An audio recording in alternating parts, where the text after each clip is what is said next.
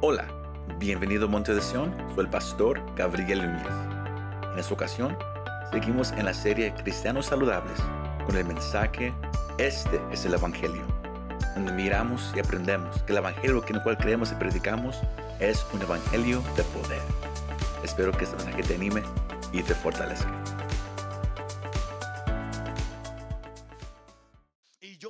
Hablar en esta noche algo que yo sé que Dios le va a dar a alguien proféticamente en esta noche. Y es que este es el Evangelio. This is the gospel. Este es el evangelio. El evangelio que yo vengo a compartirles en este momento no son palabras de un pastor, no son palabras en, una página. Este evangelio que yo les vengo a compartir es el evangelio que muchos aquí dicen que, creen. ¿Cuántos creen en el Evangelio de Cristo Jesús? Hay varios. Este evangelio que se y yo decimos creer no es un evangelio de palabras, pero es un evangelio de poder. Y este poder se manifiesta, iglesia. Porque el evangelio que yo les vengo a predicar en este momento, lo que, lo, que yo les deseo mío es predicarles las veces que Dios me permita, no es un evangelio que usted nomás viene a escuchar, pero es un evangelio que tiene vida, que tiene poder, que es un evangelio que causa milagros, que causa sanidad, que causa el mover de Dios, un evangelio que se mira, iglesia sino para poder ser cristianos saludables, cristianos maduros. Usted tiene que llegar a esa creencia completa, a esa creencia concreta, que el Evangelio que usted cree, el evangelio que usted es llamado a hablar, el evangelio que usted es llamado a vivir es un evangelio de poder. Suena muy fácil, pero nos olvidamos muchas veces que el Evangelio no son palabras en un libro. Ese libro muchos lo pueden leer y nunca son transformados. ¿Por qué? Porque, porque un libro no te salva. La Biblia no te salva, iglesia. La Biblia testifica de aquel que salva. La Biblia habla de aquel que es el poderoso y se llama Jesús de Nazaret. Este es el Evangelio, iglesia. Y Pablo aquí le recuerda a los creyentes que estaban en esa iglesia en Tesalónica. Él le recuerda que la fe que ustedes tienen no está basada en algo muerto, en algo que no produce Está basada en alguien que es real, que se manifiesta y que obra. Y la persona que profesa creer en este Jesús, no nomás lo, lo, lo, es llamado a creer, pero es llamado a confesarlo y vivirlo para que todos lo puedan mirar. Y es a donde yo quiero que usted llegue en esta noche. Que usted salga de ese lugar de esta noche creyendo una vez más que el Evangelio que usted cree, que usted proclama, es un evangelio de poder. Ahí todo lo cambia.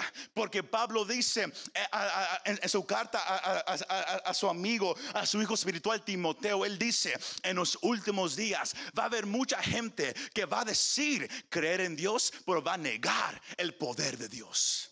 Va a negar que Dios hace milagros. Va a negar que Dios puede transformar a un niño, a una, a, una, a su hija, a, un matrimonio, una iglesia, a una ciudad. Mi Dios todavía lo puede hacer. Pero usted que cree el Evangelio, lo tiene que hablar y lo tiene que vivir. Este es el Evangelio, un evangelio de poder. Y es lo que Pablo quiere. Y es lo que él, le, celebra a esta iglesia. Porque recuerden, queremos ser cristianos maduros y esa iglesia era un gran ejemplo de aquellos que no nomás confesaban algo, pero lo vivían. Lo, lo, lo, lo, practicaban en su vida diaria. Y él comienza el, versículo 4 dejándonos saber. él, les dice algo muy importante para todos nosotros. Dice, sabemos, hermanos, amados de Dios, de la elección de ustedes. Sabemos, dice, eso, es algo muy importante. Si usted escribe o, usted nomás se lo quiere grabar en su mente, que Nadie escoge a Dios. Nadie dice yo escogí al Señor, yo, yo, yo hice esto para Él. Dios escoge a la persona. No es por casualidad que usted está presente en una iglesia. Dios antes de la fundación del mundo lo escogió a usted.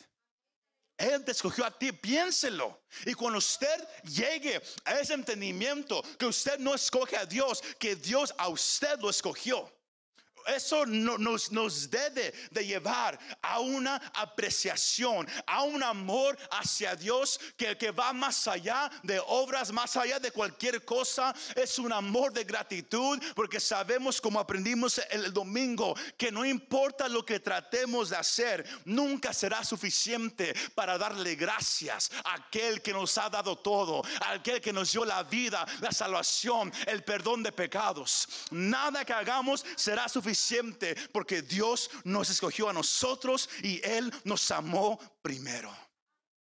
Y cuando usted se recuerde eso, Usted parará de intentar de ganarse el favor de Dios. Usted parará de intentar de ganarse el amor de Dios. Dios te lo ofrece. Él te lo ofrece a ti. Qué cosa tan hermosa. Hay tantos cristianos enfermos porque no entienden esta parte tratan de ganarse algo. Siempre piensan, siempre van a la iglesia, yo soy un pecador, yo soy, yo soy un, un descarado. Yo he escuchado tantas palabras duras así que la gente se llama a sí mismo. Se olvidan de que son escogidos por Dios, de que Dios los llamó de las tinieblas a su luz admirable. Nos olvidamos de eso, iglesia. Pero por eso Pablo deja saber, hermanos amados de Dios, de la elección de ustedes. Pablo sabía que esta iglesia, esos creyentes, fueron escogidos por Dios. ¿Por cuál razón? Había evidencia. Lo que dijimos la semana pasada todavía aplica esta noche. Que, que usted sabe que usted es salvo porque hay evidencia. There's evidence. No es la oración que, que usted hace en una iglesia, Señor, perdóname, eso no es la evidencia.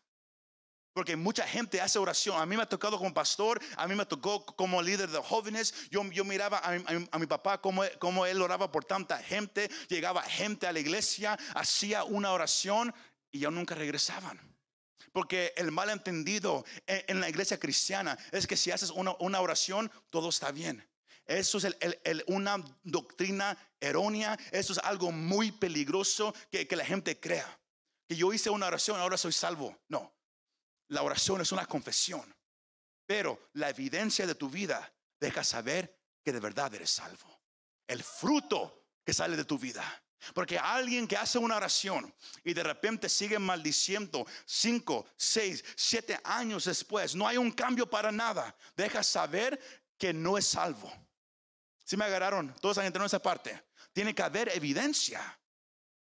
Tiene que haber, y eso es lo que Pablo aquí deja saber. Se mira en la carta a los hebreos, a los corintios, a Gálatas, a Efesios, como Pablo habla mucho acerca del fruto del Espíritu. Jesús mismo lo dijo en los evangelios, que conocerás a un árbol por el fruto que da.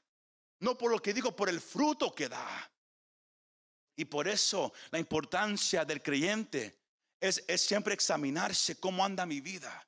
Hay fruto en mi vida. Es a fruit in my life. De verdad hay un cambio a hoy, de, un año atrás. Cuando ustedes ya, ya, ya no son iguales de octubre 2022 a octubre 2023. Cuando ustedes han crecido al menos un poquito. Evidencia de, de que usted va bien. Pero si usted no ha crecido para nada, ahí está la situación. Y, es lo que Pablo quiere que, que, la iglesia reconozca. Y por eso él dice en el versículo 5, porque nuestro evangelio no vino a ustedes solamente en palabras. Alguien puede pararse aquí semana tras semana y nomás hablar, hablar, hablar. Usted puede apuntar información. Usted puede aprender tanta información en una iglesia. Pero el Evangelio no es por palabras solamente. Es en poder, iglesia.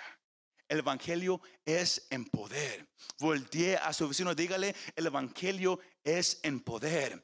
The, gospel is in power. Aleluya. El Evangelio, iglesia, causa un cambio. Hay poder en este mensaje que usted escucha, que usted cree y que usted habla. Hay poder en este Evangelio. Pero, como dijo Pablo, yo vengo a ustedes a presentarles este evangelio, pero recuerden, Él le dijo a esta iglesia, recuerden que, que yo vine y les hablé este mensaje, que yo vine y yo les hablé acerca de ese Jesús. ¿Cuántos de ustedes se pueden recordar en, en, esta noche? La, la persona que vino ese día a hablarles a ustedes acerca de Cristo. Porque todos aquí tienen una persona que les habló. Quizás un familiar, un amigo, fue, un pastor, fue, fue, un evento. Cada quien tiene una historia diferente, pero hubo una persona que el Señor usó para que ustedes escucharan acerca de este evangelio. Y, y para algunos quizás fue una conversación incómoda. An awkward conversation, porque el hablar de Jesús no es fácil para muchos. Muchos tienen timidez, muchos se asustan. Y, si usted es uno de ellos, quizás usted, apenas va empezando y eso es normal. Pero si usted quiere madurar, si usted quiere ser un cristiano saludable, usted no puede tener miedo a hablar del evangelio en el cual usted cree. Usted no puede tener miedo. Usted tiene que aprender a tener esas conversaciones incómodas con amigos, familiares, conocidos. Porque ellos también tienen que escuchar acerca de este Cristo, de este Evangelio que trae un cambio. ¿Cuántos dicen amén? Bendito sea su nombre, iglesia. Aleluya. El Evangelio trae cambio. The gospel brings change. Y, Pablo dice en el versículo 5, porque ese evangelio no vino a ustedes solamente en palabras, sino en poder y en el Espíritu Santo y con convicción. Sino Pablo aquí deja saber tres cosas que las cuales yo les quiero compartir en este momento. ¿Quieres ser un cristiano saludable? ¿Quieres ser un cristiano maduro? Aprende esto. Número uno, aprende que el evangelio primero es por palabra. Es, es, by word, es por palabra. Porque muchos dicen, no, no, no, no, yo predico el Evangelio solamente con mi vida. No, se ocupan los dos. La palabra y la práctica. Pero todo inicia con la palabra. ¿Y cuál palabra es? La palabra del Señor. Hebreos capítulo 4, el versículo 12 y 13 dice, un pasaje bien conocido, porque la palabra de Dios es viva y eficaz y más cortante que cualquier espada de dos filos, penetra hasta la división del alma y del espíritu, de las coyunturas y tuétanos, y es poderosa, escucha esto, para discernir los pensamientos y intenciones del corazón. Y no hay cosa creada oculta a su vista, sino que todas las cosas están al descubierto y desnudas ante los ojos de aquel a quien tenemos que dar cuenta. Escuche esto, iglesia. El evangelio comienza primero por palabra y es la palabra de Dios que diagnostica la condición del hombre, discierne con precisión la salud espiritual. ¿Quieres saber cómo andas delante de Dios? Abre la palabra de Dios. ¿Quieres saber si andas bien? Abre la palabra de Dios y vas a notar que muchas veces abrirás la palabra y lo que lees te, te va a pegar duro. Si hit you hard. Uno lo va a leer y uno va a querer cerrar la Biblia. ¿Por qué? Porque es difícil a veces leerla. Porque es como un espejo. Santiago dice que, que la palabra es como un espejo que nos deja saber quién somos de verdad cómo andamos de verdad ante Dios. Porque nos podemos creer santitos, nos podemos creer que andamos bien, podemos vivir una vida muy relajada, pero la palabra discierne lo que está dentro de mí. La palabra es, como un ah, termómetro. Cuando alguien está enfermo, se pone un termómetro en la mano y le deja saber si está enfermo o no. La palabra, cuando yo la abro, me deja saber si, estoy, si ando frío o ando caliente. Si ando caminando o ando nomás sentado. Si yo de verdad estoy ante su presencia o si estoy un poco alejado. La palabra de Dios discierne la condición del hombre. Es, es como un cirujano con, con, con un cuchillo. Lo abre cuando hay una cirugía, abre el cuerpo y con precisión puede hacer todo a un lado para llegar a donde tiene que llegar. La palabra de Dios hace lo mismo. Es más filosa que una espada de dos filos y me abre. Llega hasta mi espíritu, llega hasta mi alma, llega hasta mi mente. Me deja saber qué estoy pensando de verdad, qué creo de verdad, qué tengo, qué tengo que venir ante Dios para que Él me ayude a corregir algo. La palabra de Dios diagnostica tu condición espiritual. Se me va siguiendo, iglesia. Es la palabra, todo comienza ahí. Salmos capítulo 1 me deja saber que, que, que, es la palabra que, me puede traer a una salud verdadera. La palabra de Dios también limpia. The word of God cleans. Usted lo puede encontrar en Salmo 119, 9 que dice, ¿cómo puede el joven guardar puro su camino? Guardando la palabra. ¿Cómo puedo yo andar un camino limpio, puro? Guardando la palabra. Si la palabra de Dios te mantiene limpio. Si te sientes sucio, si, si te sientes alejado de Dios, por eso siempre, siempre les dejamos saber, métanse a la palabra. Porque cuando lees la Biblia, te limpia, limpia tu mente, limpia tu actitud, limpia tu corazón. No nomás para ahí, también la palabra de Dios guarda tu vida. It guards your heart. Guarda tu corazón. Salmo 119, versículo 11. En mi corazón he atesorado tu palabra para no pecar contra ti. Si usted dice, ¿cómo, cómo Señor? Ayúdame a ya no pecar. Ayúdame, Señor, a alejarme del pecado. ¿Cómo se hace? Guardando la palabra del Señor. Por eso usted tiene que hacer un hábito en su vida diariamente de meterse en la palabra. Porque usted puede llegar a la iglesia, llorar, llorar, lágrimas de, de, de cocodrilo, todos los servicios, llorando porque algo anda mal en su familia, porque su hijo no quiere cambiar, porque hay problemas en el matrimonio. Usted puede llorar todo eso y nada va a pasar. ¿Por qué? Porque se llora o se viene con tanta duda, con tanta incredulidad y usted no se mete al lugar que tiene poder, que es la palabra del Señor. ¿Se me va siguiendo? Señor quiere, el Señor quiere sanarte espiritualmente y sacarte de esa indiferencia, lo cual muchos vienen a la casa de Dios vienen indiferentes, no sienten nada, no, no anhelan nada del Señor. Y aquí están, que el Señor venga y los toque en su condición. Cuando el Señor te dice, primero mira cómo está tu salud espiritual. ¿Y, y cómo lo puedo saber? Metiéndote a la palabra del Señor. La, la palabra discierne tu condición y lo discierne con precisión. Cuando usted está enfermo y usted va al doctor, eh, quizás ellos le van a decir, ¿sabes qué? Tienes que ir a, sacarte sangre para que, para, que, sepamos de verdad qué hay mal. Porque hay ciertas cosas que, uno puede hacer para, para sacar con más precisión la condición de nosotros. La Biblia lo hace. La palabra de Dios discierne todo iglesia. Mas no para y Pablo también nos deja saber que el Evangelio no, no vino solamente por palabra, sino también en poder y en el Espíritu Santo, iglesia.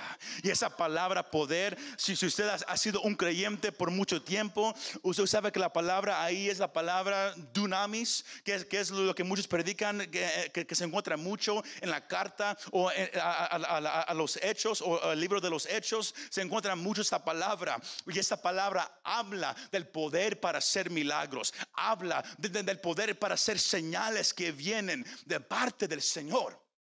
Pero yo quiero que usted sepa una cosa, iglesia. Cuando Pablo aquí dice, y vino, y, no, no hace eso en palabras, sino también en demostración del poder de Dios. Pablo aquí no solo se refiere a milagros, porque el evangelio que predicamos hace milagros. Marcos capítulo 16. Usted le poder en su casa. El Señor le, dio a los discípulos y eso todavía aplica hoy en día a, la iglesia. Que, en su nombre se hagan señales, se hagan milagros, se, se echen fuera demonios, se oren por los enfermos y los enfermos se van a sanar. El evangelio todavía tiene poder. Pero el poder más grande que el Evangelio hace no son los milagros físicos, no nomás son las señales que vienen de parte de Dios. El poder más grande que la palabra de Dios tiene es que puede transformar a una persona de dentro hacia afuera. Te toma en tu conexión pecadora y te hace limpiar. Eso es el poder de Dios. Y por eso Pablo dijo en Romanos 1:16, porque yo no me avergüenzo del Evangelio, pues es el poder de Dios para la salvación de todo el que cree, sea judío y también el griego. El poder de Dios viene cuando cuando la palabra de Dios se predica, cuando, cuando sea un mensaje, un sermón, o se lo escucha en un radio, o, en YouTube, donde quiera que usted escuche un mensaje, algo viene cuando la palabra se presenta como es. ¿Y cómo es? Con poder. Yo no, yo no creo en predicar la palabra muerto. Yo no creo en pararme aquí y hablar muy triste en un tono donde se, se me van a dormir. Yo creo que la palabra es real, que la palabra tiene poder y así lo voy a hablar. Y usted tiene que hacer lo mismo. Si usted dice, yo creo en el, en el, en el Evangelio de Cristo, yo creo en Jesús, entonces la manera por la cual usted habla acerca de Jesús, se tiene que notar que usted cree en Jesús. Usted cree en este evangelio. Y por eso Pablo dijo, por eso yo no me avergüenzo, porque este evangelio es poder de Dios. Pero si usted no cree que es poder de Dios, usted se va a avergonzar. Usted tendrá timidez. Usted no va a querer hablar porque usted no está seguro si Dios lo va a hacer, si Dios todavía lo hace.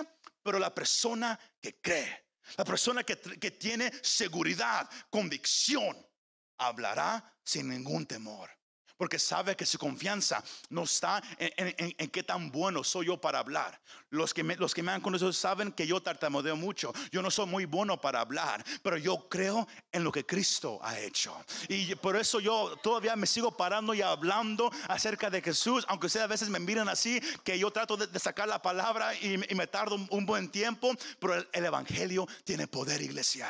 El Evangelio todavía puede cambiar. Primera de Corintios capítulo 2, 4 a 5 dice, y mi mensaje y mi predicación no fueron con palabras persuasivas de sabiduría, sino con demostración del Espíritu y de poder, para que la fe de ustedes no descanse en la sabiduría de los hombres, sino en el poder de Dios. Recuerde que cuando usted le habla a alguien acerca de Cristo, usted no les habla para que ellos lo sigan a usted. Usted les habla para que ellos sigan a Él, que sigan al Señor. Este Evangelio, iglesia, es un Evangelio de poder. Cuando la persona escucha el Evangelio, la persona se da cuenta de su pecado contra un Dios santo y se da cuenta del castigo de su pecado, que es la muerte. Romano dice que la paga del pecado es la muerte, pero el regalo de Dios es vida eterna a través de Cristo Jesús. Pero cuando alguien reconoce su condición pecaminosa contra un Dios santo y que está alejados de, Dios mismo, uno reconoce que solamente lo que Cristo hizo en la cruz puede perdonar y puede hacernos justos delante de Dios. Ahí está el poder del Evangelio, que siendo yo un pecador, si yo pongo mi confianza en Cristo, en lo que Él hizo en la cruz y, que, y que lo que Él hizo en la cruz fue perfecto la primera vez. Yo no tengo que añadirle nada. Si yo creo y pongo mi confianza en Él, Él me perdona, Él cambia mi corazón, Él transforma mi mente, Él hace todo. Yo más tengo que rendirme delante de Él. Esa iglesia es el poder del Evangelio. Este Evangelio es un Evangelio de poder. Es el punto principal de esta noche, que el Evangelio es un Evangelio de poder para de, vivir, para de hablar, para de actuar como si el Evangelio está muerto, como si no tiene fuerza, como si nomás venimos, creímos en, Jesús y ahora nomás seguimos hasta que nos muramos o Él venga. No, este es un Evangelio de poder. Esa es la clave número uno. El Evangelio trae libertad de tu pasado, te da poder para el presente y te da una esperanza para el futuro. Cristo te perdona de tu pasado. Todo tu pasado en Cristo queda perdonado. Y Él te da poder hoy en día para enfrentar lo que venga en tu vida, pero Él también te da una esperanza de que un día estarás con Él para siempre, por la eternidad. Ese es el Evangelio, iglesia. Se me va siguiendo. Pero ¿quién es el que da este poder? Que, porque no soy yo, no es un predicador que, habla bonito. El poder no viene de la persona, pero el poder, el poder sí viene de una persona y se llama el Espíritu Santo.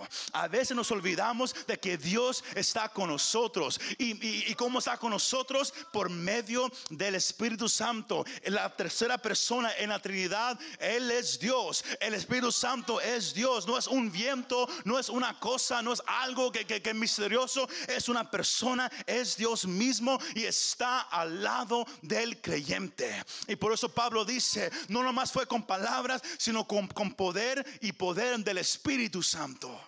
Cuando tú hablas a alguien acerca de Cristo, no, no confíes en cuanto tú sabes, no confíes en qué tan bueno tú puedes hablar. Confía que el Espíritu Santo está contigo y Él te dará las palabras, el poder tocará a la persona y Él obrará en esa persona conforme a su voluntad. Este es el Evangelio, iglesia, un Evangelio de poder. No es un evangelio triste, no es un evangelio para gente que, quiere vivir una, vida seca, es un evangelio de poder. Y cuando entiendas que la, que la palabra de Dios te puede enseñar cómo andas, cuando entiendas que esa palabra de Dios tiene poder por medio del Espíritu Santo, y eso trae, como, como dijo Pablo, lo último de esa noche, el evangelio es por palabra es por poder del Espíritu Santo y, ese evangelio te trae convicción, trae seguridad. Los queremos aparte. Si usted se encuentra siempre como que, en, que no sé si creo o no creo, en que no sé qué decirle a la gente porque no sé qué, qué va a venir, nos hemos olvidado que ese evangelio es un evangelio de poder. Y cuando usted y yo nomás hablamos en la seguridad de lo que está escrito, no tratando de, convencer a nadie, pero nomás hablamos lo que está escrito. Eso nos da convicción. Usted puede orar y orar oh Dios, dame convicción. God, give me, give me conviction. Señor, ayúdame a creer. Cuando lo único que tenemos que hacer es leer la Biblia y saber que fue Dios el que habló esa palabra. Que es Cristo el que dio su vida en la cruz. Y es el Espíritu Santo el que confirma esa palabra diariamente. Y eso a usted le va a dar esa seguridad, esa convicción donde quiera que vaya. Se puede parar en frente de amigos en un parque. Usted va a poder hablar acerca de él donde quiera que usted vaya. Y usted no, no, no va a estar temiendo, asustado, porque usted está confiando no, no en usted mismo, sino en aquel que da el poder. Y es el Espíritu Santo, iglesia. Él trae esa seguridad esa convicción. Por eso Pablo dijo una vez más, yo no me avergüenzo del Evangelio, pues es el poder de Dios para la salvación. ¿Cuántos de ustedes están aprendiendo algo en esta noche? Espero que ustedes salgan aquí diciendo, Señor, ya no quiero temer, ya no quiero avergonzarme, ya, ya no quiero dudar tu palabra. La quiero hablar con toda seguridad con toda convicción. Si Cristo en Hebreos capítulo 12, versículo 2, si e, el escritor dijo que, que Cristo sufrió la vergüenza por nosotros, ¿cuánto más nosotros podemos sufrir la vergüenza por Él?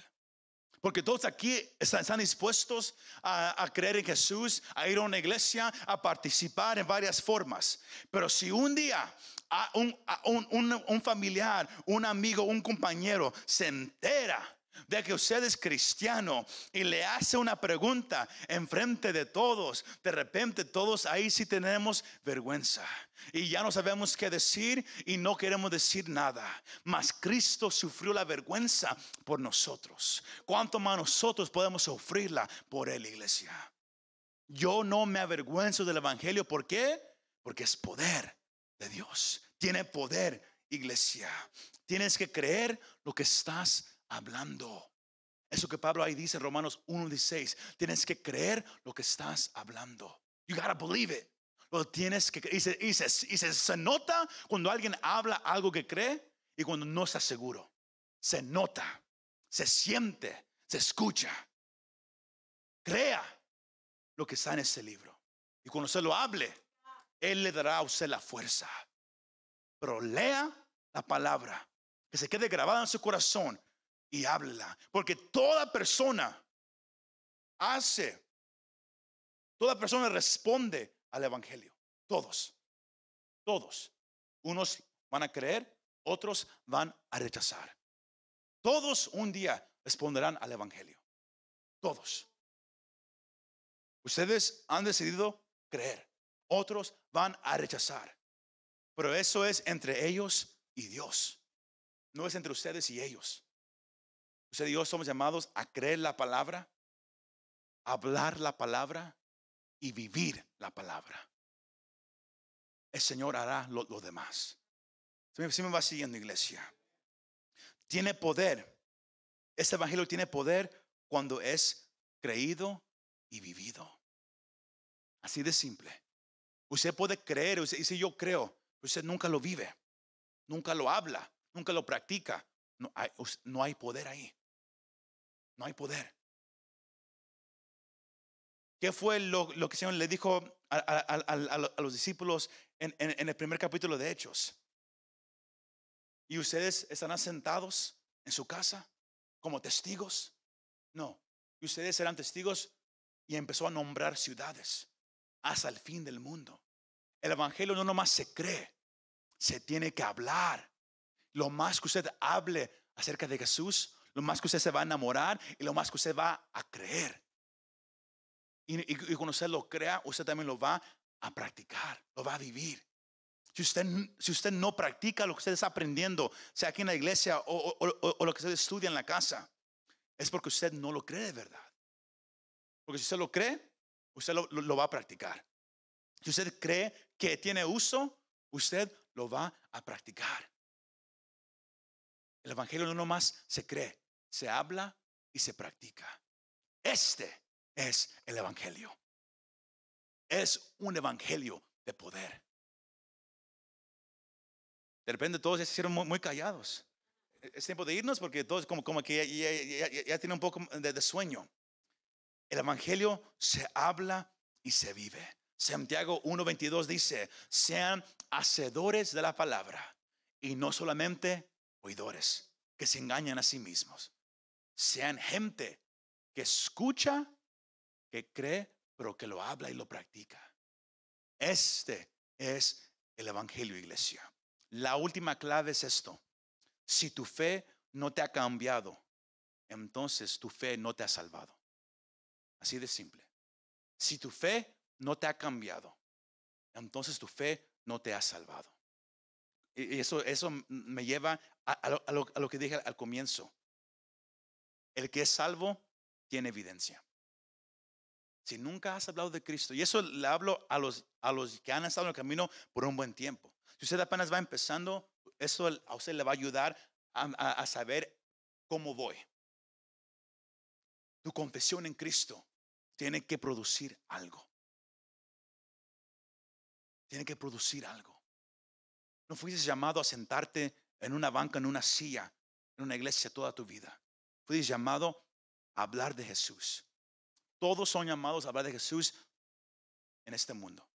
Algunos tienen oportunidades en una escuela, otros en la calle, otros en el trabajo, otros en la tienda. Siempre tenemos una oportunidad. La parte triste que no, es que no creemos que el Evangelio tiene poder. Creemos que la gente no va a creer. Creemos que la gente no va a venir a Cristo.